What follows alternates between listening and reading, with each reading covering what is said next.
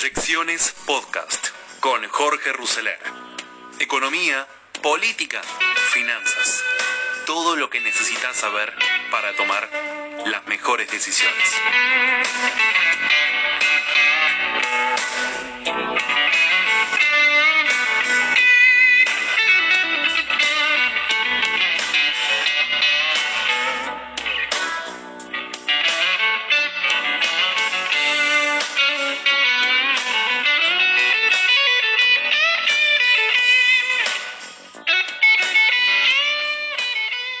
Una tarea silenciosa pero importante se acentuó en los últimos días para acercar posiciones entre el gobierno y los bonistas, con el objetivo de evitar un nuevo default de la deuda argentina. Se trata del rol que llevan adelante los bancos que asesoran al gobierno, la HSBC y el Bank of America, que además colocarán los nuevos bonos surgidos del canje previsto para el mes próximo. Fuentes del sistema financiero indican que esta tarea de intermediación resulta muy útil, sobre todo cuando al principio de la negociación las partes aparecen muy lejos entre sí. En principio, los fondos de inversión valúan la oferta del gobierno cerca de los 40 dólares y pretenden que se acerque lo más posible a los 55 dólares. Al respecto, el mensaje que reciben de los bancos es que hay que rescatar la actitud del gobierno de haber seguido adelante con la formalización de la oferta y el canje en medio de esta crisis económica global. Varios jugadores del mercado y también dentro del oficialismo la información sobre la deuda la comparten solo el ministro Guzmán y el presidente Alberto Fernández, que apostaban a que el proceso quedaría en el stand-by en este contexto. También se destaca el hecho que la propuesta busque un punto de equilibrio entre las pretensiones de ambas partes. Como en toda negociación, hay que buscar un término medio entre la escasez de los recursos del deudor y el lógico reclamo del acreedor de cobrar. Eso debería traducirse en un valor presente neto más alto para los bonos. Los fondos les han transmitido a estos bancos que hay espacio para negociar y que a todas las partes les conviene llegar a un acuerdo, pero saben que la discusión será bono por bono, ardua, dura y detallada. En particular, saben que posiblemente se pueden acercar más en los valores de los bonos largos, el 2040 y el 2047, que en los bonos cortos, que incluyó el Ministerio de Economía en la oferta. Un trabajo de consultatio sugirió las vías para concretar este acercamiento. Hay dos maneras distintas y complementarias por las cuales el Gobierno puede mejorar su oferta. Trabajando sobre la tasa de salida y mejorando los problemas de base de la propuesta inicial, que es el diseño y el valor. El trabajo que dirige José Chagüe indicó que trabajar sobre la exit yield, o sea, la tasa de salida, es la manera más eficiente de mejorar la propuesta. No tiene costos económicos y tiene un impacto mayúsculo en el valor de la misma. Además, Argentina tiene todos los elementos para poder hacerlo. Por su parte, mejorar los problemas de base de la propuesta también ayudaría. Si bien mejorar los términos de los nuevos bonos, subir el cupón, acortar los periodos de gracia, reconocer los intereses corridos, podría implicar algún costo en términos económicos, el mismo podría verse bastante neutralizado si además se corrigen ciertos errores de diseño que tiene la propuesta presentada. En ambos casos, aclararon, las mejoras no implican alterar los términos de sostenibilidad de deuda definidos tanto por el fondo como por el gobierno argentino. En cambio, un obstáculo para arreglar es que el enfoque que ha elegido el gobierno es el de negociar la deuda sin un plan macroeconómico. Salvo algunas intervenciones esporádicas del ministro, no se sabe cuáles son las cifras del gobierno en materia macroeconómica más allá del efecto de la pandemia del coronavirus. Esto es una anomalía en cualquier caso de reestructuración soberana o corporativa conocido. La práctica indica que se arranca al revés, siempre a partir de la voluntad de regularizar una situación percibida como insostenible, el deudor se reúne con los, con los acreedores, negocia objetivos y medios para conseguirlo y termina realizando una propuesta, un plan a partir del cual se puede estimar una capacidad de pago que a su turno será plasmada en un ejercicio de reestructuración financiera. Bueno, el arreglo financiero es siempre el reflejo de un entendimiento anterior y no al revés. En este sentido, consideró que en su carácter de principal acreedor del país y dado también que el perfil de vencimiento con el fondo es a todas luces incumplible, resultaría de gran utilidad clarificar el rol del fondo en la negociación de deuda de forma tal de despejar conflictos de interés. Sería una señal muy positiva para los acreedores privados conocer bajo qué condiciones y compromisos el fondo va a reperfilar sus vencimientos. El gobierno le pidió una extensión de plazo de tres años al fondo para repagar los 44 mil millones que se deben abonar entre el 2021 y el 2023, a lo cual el fondo todavía no contestó. Consultatio concluyó que si los acreedores acceden al canje y luego el fondo dispone cobrar su préstamo antes de ellos, obviamente el mecanismo de incentivos es inconsistente y esto trabaría sin lugar a dudas el canje actual.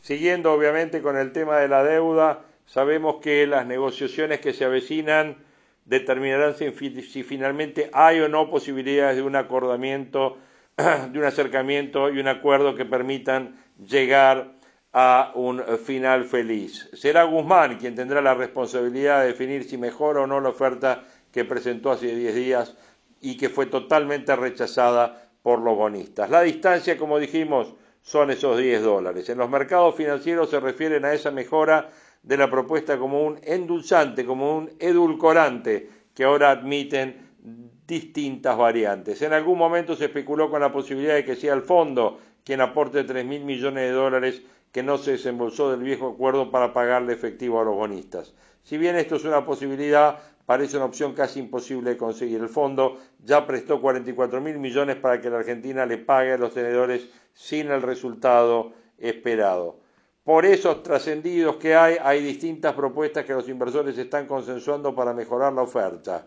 Todas tienen una mayor exigencia fiscal, pero se mantendrá el concepto de periodo de gracia, o sea, dar tiempo para que la economía argentina vuelva a crecer y permitir el pago de la deuda. Según los bonistas, la distancia es de 10 dólares. La propuesta fue valorada en 35 dólares y consideran que tendría que acercarse a los 45 dólares. ¿Cuáles son esas mejoras que el gobierno podría ofrecer para mejorar la propuesta? Primero, reconocer los intereses corridos es lo que decía, para sorpresa de la mayoría de los inversores, la oferta no contempla los intereses que se acumularon en los bonos hasta el momento de la propuesta. Se trata de algo inédito en este tipo de operaciones, pero al mismo tiempo que al tratarse de relativamente poco dinero es posible incluirlo sin generar demasiado ruido. Pero como indicaban ayer, es como que te vendan una casa sin la puerta y luego te la incluyan. Obviamente tendría que estar ya desde el principio. Segundo, capitalizar el pago de intereses hasta el 2023. Ese año los nuevos bonos empiezan a pagar el 0,5%. El espacio que tiene Guzmán es pagar intereses, como diría la lógica, a partir de la renegociación, pero capitalizando por tres años. Eso significa que no habría desembolso, pero luego esos pagos se van acumulando para después del 2023. También es algo que suele incluirse en toda renegociación, pero la propuesta, en la propuesta original no apareció.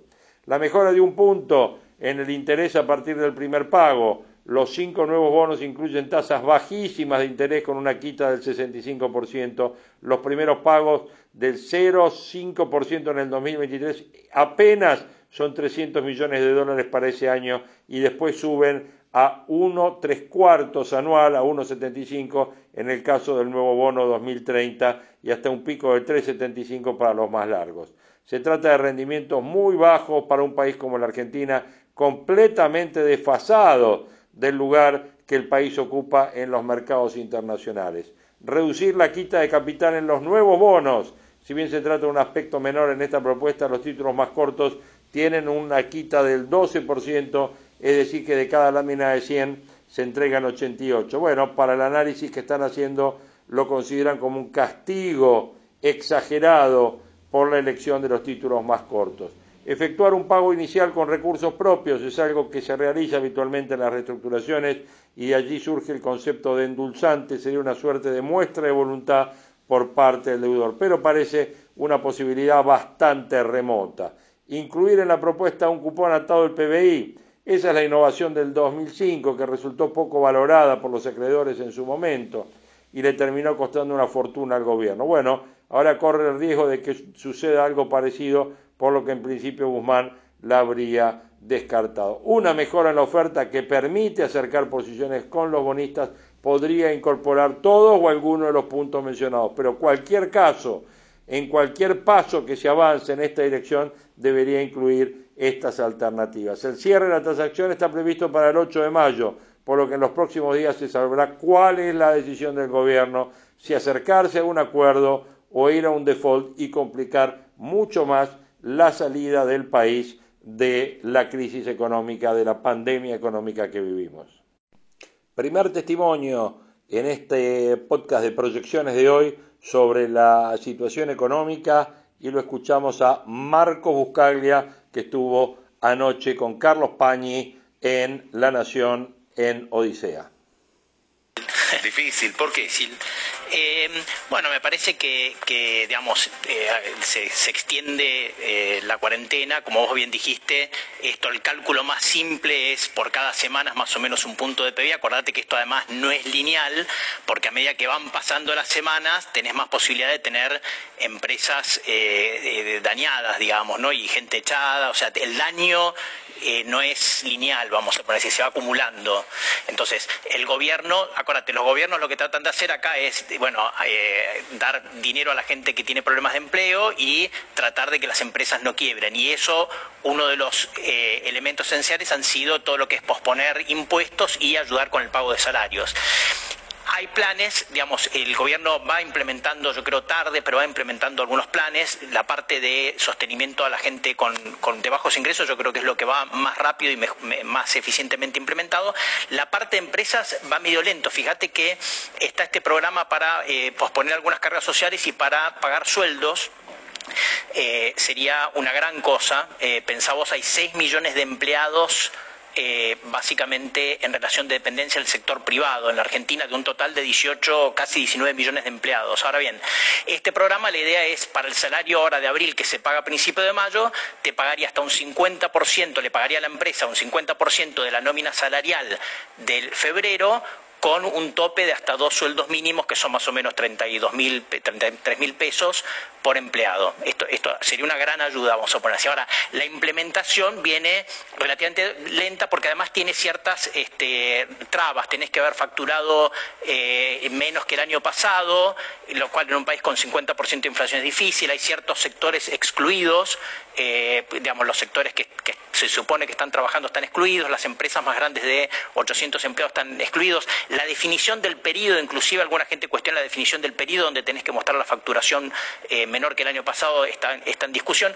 La cuestión es un artículo de Gabriel Suedo en La Nación, de hecho lo que dice es de de la cantidad de empresas que aplicaron, aplicaron eh, 480.000 empresas, estamos eh, un número grande, un, porcentaje bastante alto de las empresas que hay en el país, hay 180.000 ya admitidas al programa, esto implica 1.600.000 trabajadores que podrían acceder al, beneficio, pero en el gobierno se quejan que por problema de carga de las empresas, yo me imagino que del otro lado de ser, eh, digamos, al revés la crítica, hoy solamente habría más o menos 600.000 personas eh, que podrían acceder a este beneficio, o sea, estamos hablando de 600 mil empleados sobre 6 millones de empleados en relación de dependencia. Estamos hablando solamente un 10% eh, a días de terminar el mes de abril, digamos, ¿no? Entonces, me parece que el programa está muy bueno, pero eh, como siempre, como en muchos países, estamos con problemas de implementación que obviamente le ponen al sector privado en riesgo si la cuarentena se extiende, sobre todo como me parece, digamos, eh, con una probabilidad no menor hasta entrado, hasta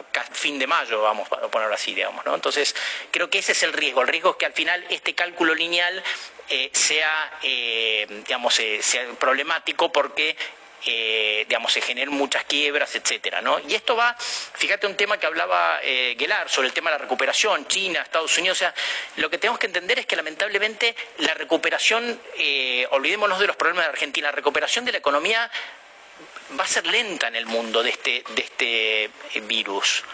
por, por muchas razones me da la impresión, pero una justamente es que van a quedar muchas empresas quebradas o zombies. Janet Yellen, la ex presidente de la Reserva Federal de Estados Unidos, en una conferencia que dio hace unas semanas, empezó a hablar de esto de las empresas zombie. ¿Qué es una empresa zombie? Es una empresa que no quebró a lo largo de todo este proceso, logró sobrevivir, pero quedó como dañada, golpeada, con mucha deuda porque se endeudó para pagar salarios y entonces una empresa que va a tener menos disponibilidad o disposición para invertir. La ayuda que, lanzan bancos centrales, gobiernos, organismos internacionales que dicen que puede ser de, 20 puntos del Producto Bruto Mundial ¿Vos no crees que eso va a tener un efecto de, reactivación que va a acelerar la perspectiva de una reactivación? obviamente que ayuda, ayuda un montón, pero el problema es eh, pues estamos hablando de un porcentaje altísimo. Altísimo, pero, pero pensar, eh, eso claramente ayuda y si no estuviera pues, estaríamos pensando en una crisis este, insondable, digamos, de la economía global. Pero pensar eh, cinco factores que, te tiran para el otro lado, para pensar que, la que, va, que va a ser una recuperación distinta como fue la recuperación 2008-2009. Esto de las empresas zombie o quebradas. Lo segundo es, va a haber un aumento del ahorro global. ¿No? O sea, vos pensás, todo el mundo llegamos a esta crisis uno hablando con amigos y decís, bueno, por ahí tenía un poquito menos de liquidez de la que hubiera querido, las empresas también. Entonces, ¿qué vas a hacer? Vas a, la tasa de ahorro global va a subir y no, no ahorras en activos financieros para financiar a Google o, a, empresa, emprendimiento nuevos, ahorras en dólares, eh, bonos del tesoro, todas eh, eh, inversiones muy seguras, vamos a poner así. Entonces, eso obviamente no va a inversión productiva. tercero, pensá que esto un impacto en la globalización va a tener. Yo le, estaba hablando Gelar de China. Yo lo que veo es que no, me llamaría la atención que China sufra con, con, este episodio. Te voy a poner un ejemplo que a mí me llama la atención muchísimo. Es, en plena crisis hace unas semanas, potencias mundiales que tienen armas nucleares, tienen la mejor tecnología del mundo, no podían abastecerse de barbijos, de respiradores, toda la cadena de reactivos dependiendo de, China. ¿Sí? Entonces, de mínima, de mínima, cuando vos ves lo que se está escribiendo hoy en Foreign Affairs y distintas revistas, de mínima lo que va a haber es una, eh, un repensamiento de todo lo que es la cadena global de suministros sanitarios después de esto. O sea, algo la globalización va a sufrir. Eh, después pensemos el sistema financiero. El sistema financiero va a quedar algo dañado, porque por más que no vayan a quebrar los bancos, porque los, gobiernos van a sostener a los bancos para que no. Pero bueno, va a haber un aumento de los créditos incobrables por todas estas empresas que van a dejar de pagar y personas que van a dejar de pagar crédito. Entonces, el sistema bancario después va, la salida es más lenta, porque tenés que primero arreglar el, problema que tenés en el balance. Y, por último, yo te diría, eh, digamos, básicamente, eh, un, pensar, de todo esto va a haber una ayuda gigante, gobiernos, bancos centrales, va a quedar una deuda gigante, pública gigante. Entonces, el nivel de impuestos en el futuro va a subir, no, no va a bajar, o sea, no hay forma que baje el nivel de impuestos. Entonces, me parece a mí que a mayor nivel de impuestos, obviamente, esto de alguna manera va a afectar al sistema productivo y a, a las decisiones. Entonces, básicamente yo creo que eso es lo que va a hacer que la recuperación, por más que obviamente esta ayuda es muy importante y eh, nos va a permitir salir. Pensemos, por ejemplo, el Fondo Monetario en su escenario central tiene una caída del PIB global de tres puntos, la economía global venía creciendo tres más o menos, tres puntos este año de caída, 5,8 de crecimiento el año que viene. O sea, es una recuperación, pero no recuperaste gran parte de lo perdido. Un tema que me gustaría que digas el título de lo que pensás, porque ya estamos jugados, pero eh, lo vamos a desarrollar seguramente el próximo lunes y, y vamos a seguir. En este contexto, Guzmán dice voy a negociar ahora. Sí. ¿Qué esperás?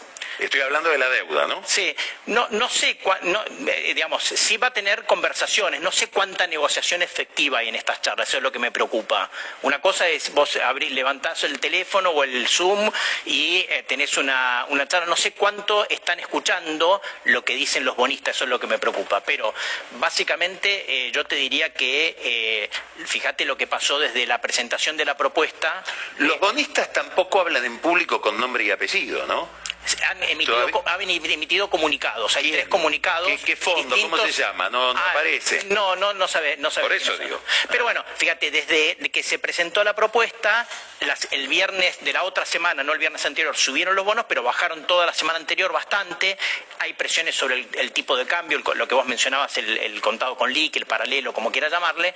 Entonces, básicamente esto le va a ir poniendo presión al gobierno para, me parece a mí, sí embarcarse en negociaciones, espero yo, efectivas para... No lo ves tan lejos, ¿o sí? A ver, el acuerdo, hay un acuerdo, eh, hay una, una posibilidad de llegar a un acuerdo que no sea muy costoso para la Argentina. ¿En qué sentido? Hoy eh, eh, fíjate vos, los bonos actuales, los que, los que está intentando renegociar el gobierno, eh, durante todo el mandato de Alberto Fernández, implican pagos entre intereses y amortizaciones de más de 25 mil millones de dólares. La propuesta nueva implica solamente 350 millones de dólares a pagar en 2023, o sea, la nada misma de 350 millones de dólares, algo que sea atractivo para los bonistas, pero pagable para un país como la Argentina, de un PBI que en tiempos normales debería ser de 500 mil millones de dólares, se debería poder llegar a algo que los bonistas le den algo estos primeros años sin matar a la posibilidad de recuperación argentina. O sea, es posible. La seguimos el lunes que viene. Lineal, vamos a poner si se va. Más que claro, ahí Marcos Buscaglia en Odisea con su mensaje, también con el acuerdo de la deuda y sobre todo lo que va a costar todo el tiempo, todo lo que va a demorar, todo lo que va a tener que remontar la economía del mundo por más aporte de bancos centrales que haya. Él no lo ve esto eh, como, una, como un rebote en B corta, sino lo ve como un recupero más lento. Igualmente, él habló de que las predicciones del fondo marcan una caída de tres puntos de producto para este año para el mundo y una recuperación del 5,6% para el año 2021. Un testimonio cortito sobre la deuda y un maestro, Augusto Dardet, a ver qué decía. Corremos también el riesgo inminente de el noveno default de la República Argentina. ¿Serías tan amable de explicarlo de la manera más eh, clara posible para toda la población? ¿Qué consecuencias puede traer caer nuevamente en default? Bueno, cuando entramos en default, lo, más claro que se me ocurre rápidamente, cuando entramos en el default en el 2002, el Producto Bruto Interno argentino cayó 12% y la pobreza alcanzó el 50%.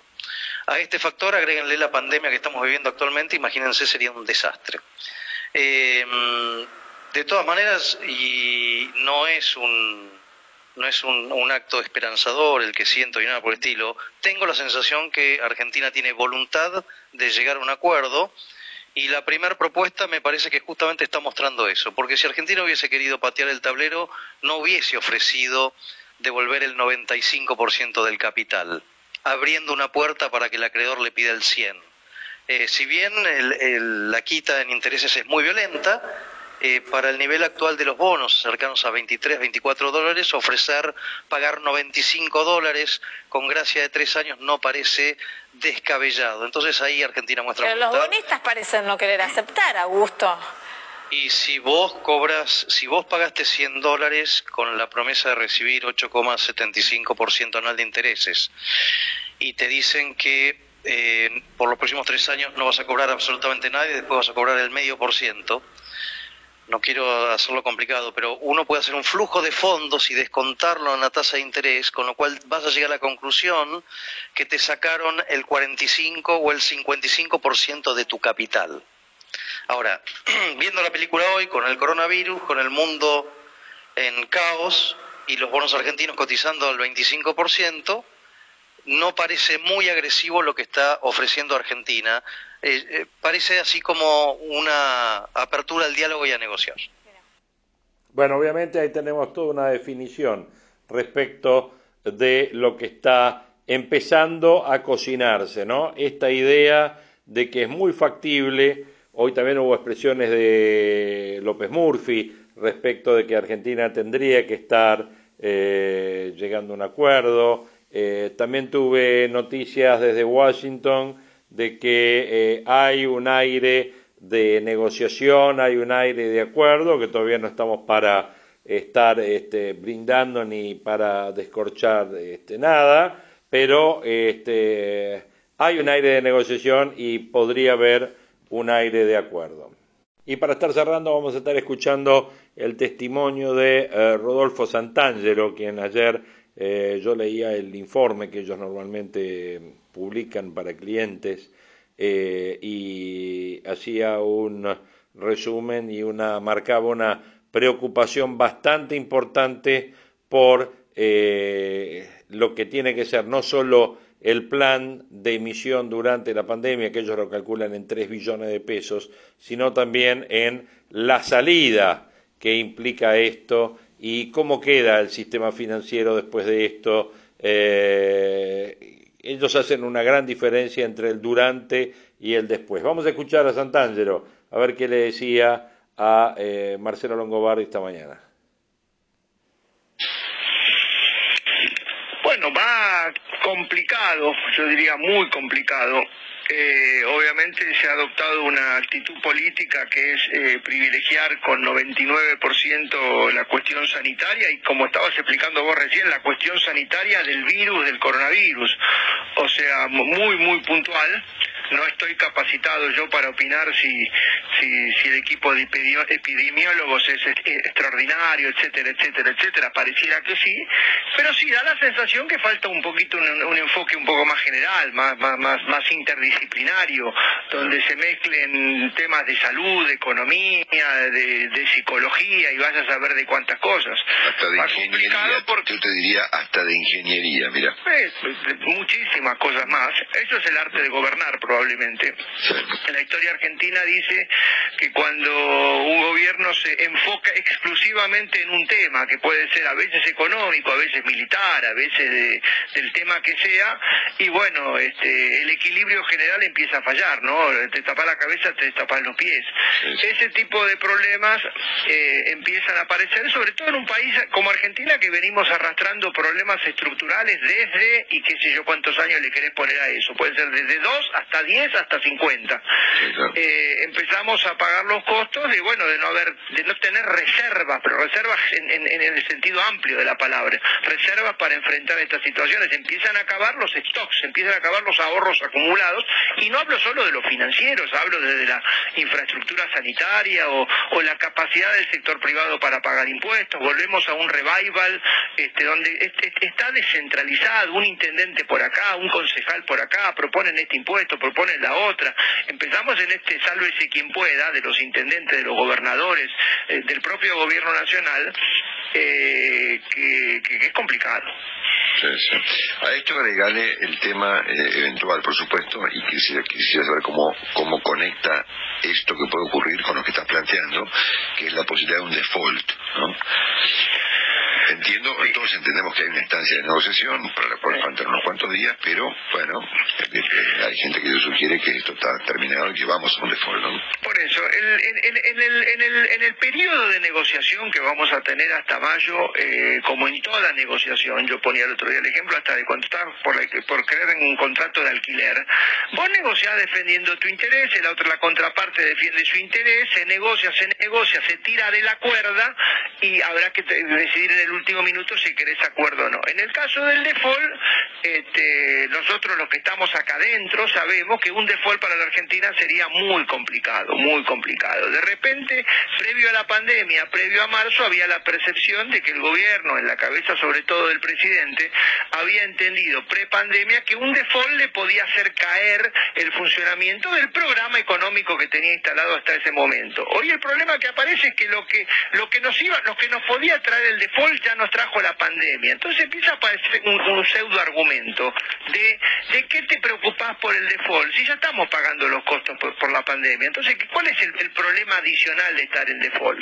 Es visión muy miope, visión muy miope, porque ponele, ponele que fuera cierto que en el cortísimo plazo, pensando en junio, pensando en julio, un default nos adicionaría poquitos problemas adicionales. Ponele, no lo estoy diciendo, pero está claro que un default es una negociación de deuda por años, por 10 años, por 20 años. Me parece que volver a aislar a la Argentina del mundo financiero internacional sería un desastre. Estamos en el proceso de negociación, démosle todavía a la derecha de que el presidente haya dado la orden de andar a negociar con dureza, pero no te me vengas con un default, démosle la derecha, pero estamos en, en tiempo de descuento, ¿no? Estamos en los últimos minutos del partido. Lo vamos a saber en mayo. Sería muy importante llegar a un acuerdo. El que sea transitorio, permanente, que sea solución de largo plazo, que sea la patear la pelota, el que sea, pero no agreguemos un default a, los problemas que estamos teniendo ahora. Rodolfo, buen día, Willy Cogan. Eh, dos, dos, dos cortitas, una de largo, una de corto. Primero, capítulo Mercosur, ¿qué opinión tenés de las novedades que ha habido? Y segundo, y bueno, el huevo, la gallina, ¿qué hacemos con el problema de, digamos, el déficit fiscal de Argentina? Eh, la caída de la actividad económica y al mismo tiempo la necesidad de emitir. Y, y, del otro lado el dólar que se va a 120. ¿Cómo se resuelve ese, ese pequeño bolonqui que tenemos. El, Mercosur ya venía herido en los últimos en los últimos años. Este, el origen del problema del Mercosur es que, la, que las economías de los dos países principales, la de Argentina y la de Brasil, funciona mal y funciona no solo con, con datos de crecimiento dispares, a veces le va bien a uno, a veces le va bien al otro, sino que venían los dos mal últimamente. Y en los tipos de cambio, cuando vos mirás el tipo de cambio entre el peso y el real, hemos tenido unas fluctuaciones a favor de Argentina o a favor de Brasil fenomenales. Entonces ya venían los brasileños y también los paraguayos y los uruguayos queriendo, no te voy a decir salirse del Mercosur, pero cambiar algunas reglas, de lograr acuerdos que Argentina estaba apoyando, lograr algunos acuerdos extra Mercosur en el que no había del todo acuerdo y bueno, y ahora se armó el lío. Yo diría, de vuelta, no es un, no, es un problema para generar hoy, para generar hoy. Romper el Mercosur hoy, adicional a todos los problemas que tenemos, sería una mala noticia, lo, cual no, impide que pensemos a largo plazo qué es lo que queremos en términos de integración con el mundo, integración con los con las regiones, integración con, nuestros vecinos. El problema del déficit fiscal este, y la emisión monetaria, a ver, este, fui a tu programa en la tele y lo dijimos en la radio, Carlos salió también con ustedes en la radio, este, la visión de corto plazo pragmática dice no había ninguna alternativa a, o sea, puesto en esta situación de emergencia, donde se van a caer la recaudación de impuestos, seguro, pues si no, hay gente en la calle no hay, no, hay comercio y no hay producción, va a haber presiones de gastos, va a haber este aumento del déficit fiscal. La única medida transitoriamente posible para financiar esto es la maquinita, y eso lo teníamos claro de entrada, había que sostener al sector privado para que no se cayera, había que sostener a gente de, ingresos muy bajos para que, pudiera subsistir y había que financiar el propio déficit fiscal. De corto plazo no había alternativa. Repente está habiendo problemas de instrumentación para esas medidas porque todo es bastante desordenado, el apoyo a las empresas, el, apoyo a las provincias, todo es bastante desordenado, pero no había mucha alternativa, no había mucha alternativa. Lo que a mí me preocupa es cómo salimos de esto. O sea, esta entrada al déficit fiscal tiene una gran ventaja, tiene una gran ventaja, que se supone que muchas de las cosas que están pasando son transitorias.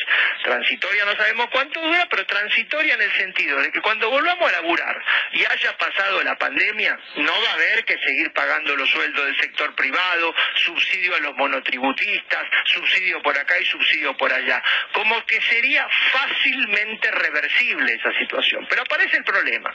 Como estamos emitiendo tanta plata, tanta plata, tantos pesos a la economía. Eh, eh, urge, urge que para algún momento, llamémosle del segundo semestre, les doy uno o dos meses más para evitar la curva de contagio económico, pero para el segundo semestre armen el plan de evacuación monetaria, en el sentido de que mucho de lo que se ingresó a la economía sea retirado bajo algún mecanismo y podemos discutir cuáles, porque si no corremos el riesgo de que la aceleración inflacionaria inevitable que va a venir si este plan de evacuación no se hace, nos aborte la recuperación económica futura. O sea, el mundo, el mundo, la mayoría del mundo cree que va a tener un 2020 muy, muy, muy malo, pero un 2021 razonable. Argentina va a tener un 2020 muy, muy, muy malo, inevitable, pero tenemos grandes dudas de que nos podamos recuperar a futura, a futuro, si no compensamos este, o revertimos las políticas transitorias que se están haciendo. Una última de un tema que apareció esta eh, que es una noticia que publica La Nación que sugiere que el gobierno, que plantea que el gobierno le va a ofrecer a los bancos un bono para financiarse sin más emisión, estamos hablando de la emisión, eh, con la, idea de captar excedentes de fondos del sistema financiero para apoyar programas de ayuda y de promoción productiva. Sí, todavía no conocemos los detalles, así eh. que me reservo la opinión final para cuando conozcamos los detalles. Pero yo lo que pediría es que por favor no creamos que hemos encontrado la pólvora en ese sentido. Hay un concepto que está equivocado, que es el concepto de liquidez ociosa. Ahí los argumentos dicen, hemos encontrado que los bancos tienen liquidez ociosa, como si vos estuvieras en tu casa no pudiendo llegar a fin de mes, un día abrís un placar y te encontrás con un conjunto de billetes y decís, oiga, mira, me encontré este fajo de billetes y con esto vivo. Nada que ver. Es ocioso. ¿Cómo? Liquidez ociosa. Liquidez ociosa, que son las LELIC de los bancos. ¿Me dejas hacer un poquito de historia sin que los aburra? Eh, los antecedentes de las LELIC tenemos, en la, en la década del 70 se llamaba cuenta regulación monetaria, en la década del 80 se llamaban depósitos indisponibles, Bonor, Bono, todos los nombres del, del, zoológico posibles. Después vino el plan Bonex, que fue un caso extremo de todo eso. Después se la llamó LEVAC, CEDEP, tuvieron todos los nombres esa liquidez ociosa como si fuera un tema.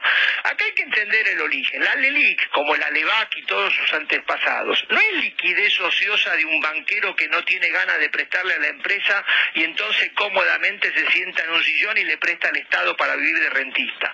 La LELIC y todos sus antepasados son los mecanismos que inventó el propio gobierno, el propio Banco Central, los distintos gobiernos de la Argentina, para evitar que el financiamiento del déficit fiscal genere una monetaria, es un mecanismo de retiro monetario para posponer los impactos.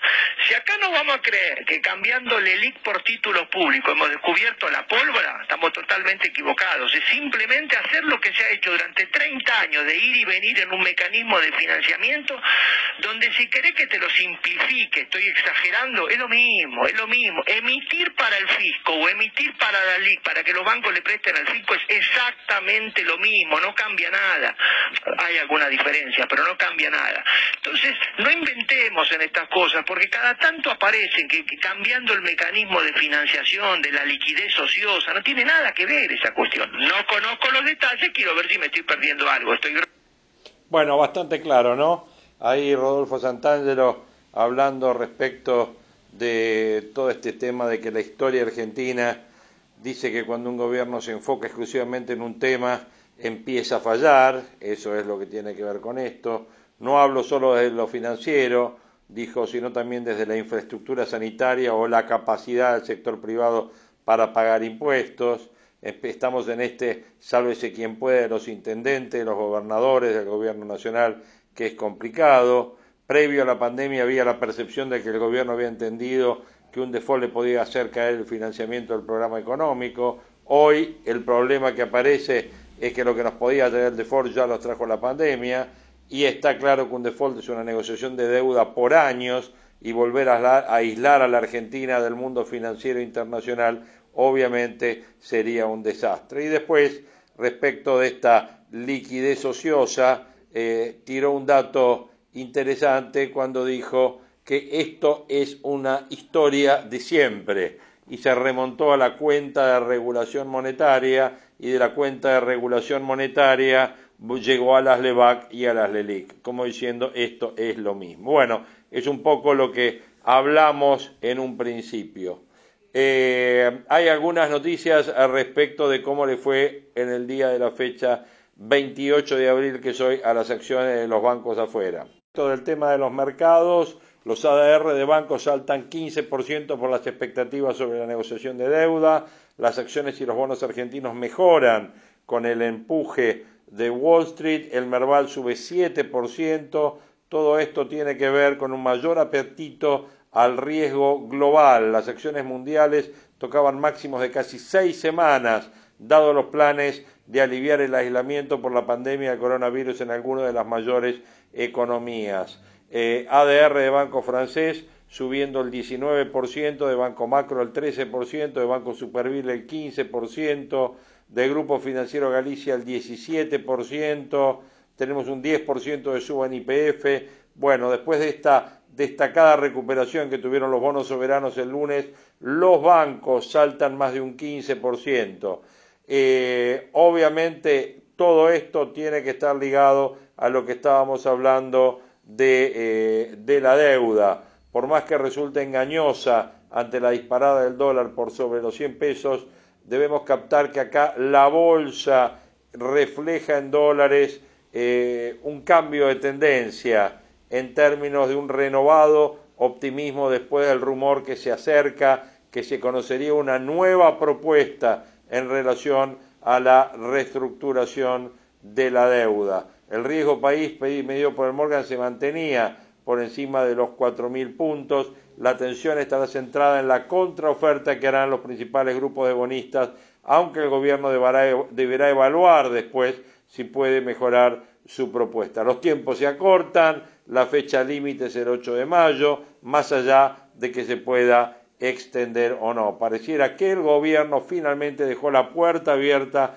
a la posibilidad de un acuerdo parcial, incluso si la mayoría de las cláusulas de acción colectiva no fuera alcanzada, lo cual no significa que tomara este camino, pero puede influir sin duda en la decisión de los acreedores. Bueno, eso es eh, la determinación un poquito y qué está pasando con los mercados con subas de acciones como vimos y habíamos adelantado la volatilidad en los precios de los activos financieros, acciones y bonos durante este periodo de negociación desde la propuesta de la deuda hasta el cierre del mismo eh, y de la negociación sin duda que va a traer todo este movimiento, estos sube y bajas en función de el color que vaya tomando la negociación.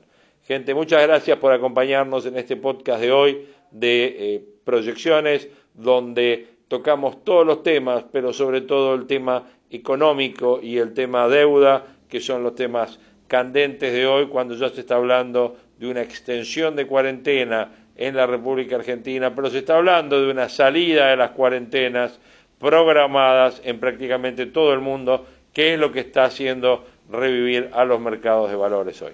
Un abrazo grande y estamos en contacto. Gracias.